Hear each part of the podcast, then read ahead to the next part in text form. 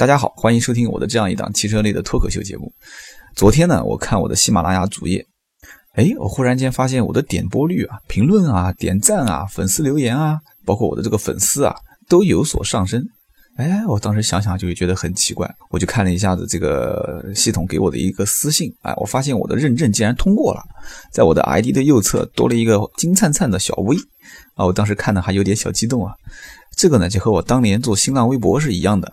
当年新浪微博那时候，我们也是从屌丝一点一点开始混起啊。为了一个这个金灿灿的加微认证，几乎是把我的一点老本啊，全部都贡献给了新浪，把我的这个简历啊，都发给了这个新浪微博。好不容易在新浪微博的这个审核当中，估计我勉强啊通过了新浪微博的认证。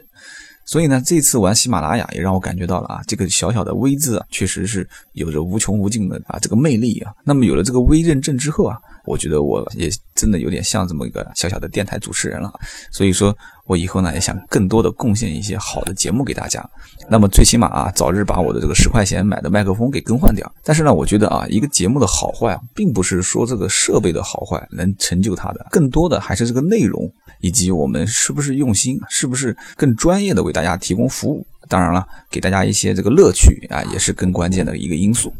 那么呢，这两天我也是接到了一些朋友的这个留言啊，更多的都是点赞啊，都是说节目不错，大家还是啊比较挺我，让我也觉得更有动力去。说一些跟车有关的事情，那么更多的朋友呢，只是听了啊，也可能只是点了一下，觉得不好听，也就更换掉了。但是我看到这个过三位数的点击率啊，我的心中想想还是有点小小的这个成就感的。所以说我今天呢也比较开心啊，有一个网友给我留言咨询了几款车型，那么呢我今天呢就随口说一下。那么我想，我们每一期都有一个主题。这个网友当时跟我咨询了几款车，那么呢，根据他这几款车啊，我们今天就定一个主题，叫什么呢？那么如果我选车选得很纠结了怎么办？其实这是一个比较泛泛而谈的一个问题。但是呢，很多人在买车的时候，到了最终准备掏银子付钱的时候，都会经历这样一个阶段。前面我们说了，屌丝买车、老板买车、高富帅买车，今天我们不说什么人买车。每个人买车都会经历这样的一个阶段，想想啊，当时我们预算十来万，结果变成十五啊，到最后二十啊，最后看中了一个三十万的车，觉得分期付款啊也无所谓啊，为了提升生活品质嘛，这都可以接受的。但是真准备付钱的时候，最终发现，哎呀，还不如当时回到我们之前选的那款车啊，其实也能用嘛，其实也无所谓啦啊，无非就是空间小一点，这个面子上的事情照顾的不周到一点。这个这个，但是毕竟四个轮子，两排沙发还是可以用的，对不对？所以说当时就会产生非常纠结的一个情绪。这个时候呢，我觉得你最关键的一点，你还是要听听我前面这三期节目，把它都听完，你看看你到底是属于哪一个方面的人群。如果有人说了说啊，你说的不对啊，我这三类人群都不属于啊，我也不是屌丝，我也不是老板啊，我更不是这个高富帅，但是我现在看车我就是纠结了，你说的这些方法都没有用，对于我来讲全部无效，那怎么办？其实我觉得没有什么太好的办法啊，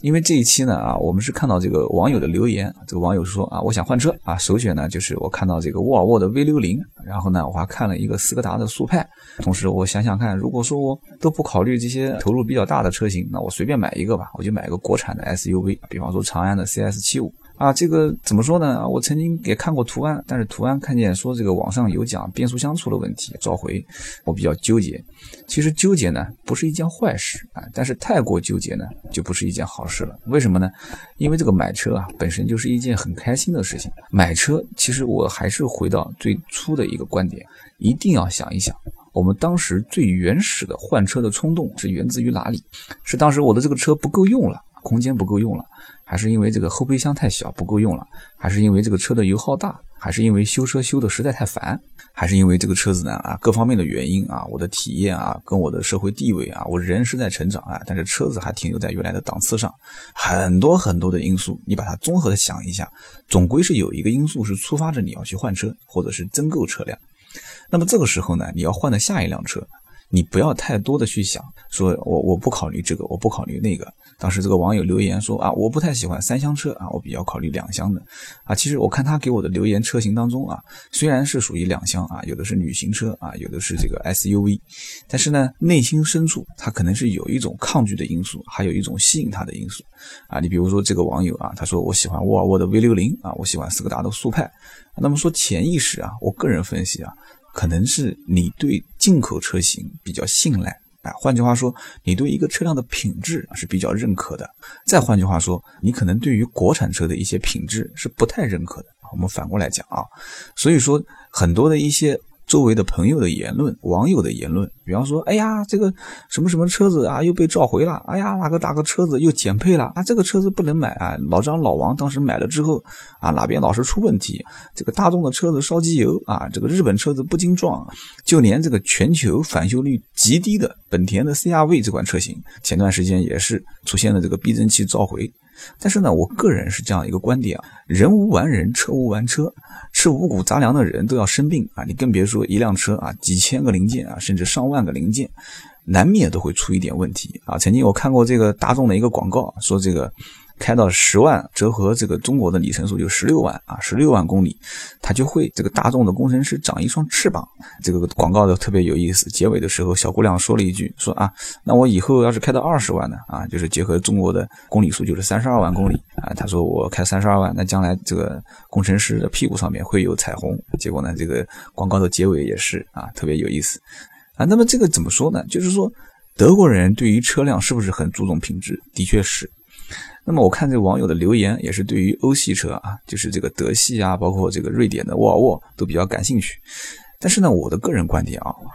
就是当时我在第一期讲这个屌丝买车的时候，我说的三个观点：看外形，不要有品牌歧视；第三一个就是结合你自身的用途。啊，所以这位网友呢，这次留言的这个情况，我觉得是比较吻合我当时第一期讲的这个观点啊，因为你是可以从沃尔沃的 V 六零二十多万的车，一直可以跨度到长安的啊 CS 七五，所以说整个的购车的价格应该讲区间还是比较灵活的。但是我觉得呢，啊，包括买车买房，你可以往上购一购的时候，尽量不要把眼睛往下看。我这个观点可能有些人也不同意啊，觉得说，哎呀，你这种铺张浪费的行为你不应该宣传。其实这里并不是铺张浪费啊，其实在人的一生当中啊，有两样东西确实是可以改善你的生活品质的。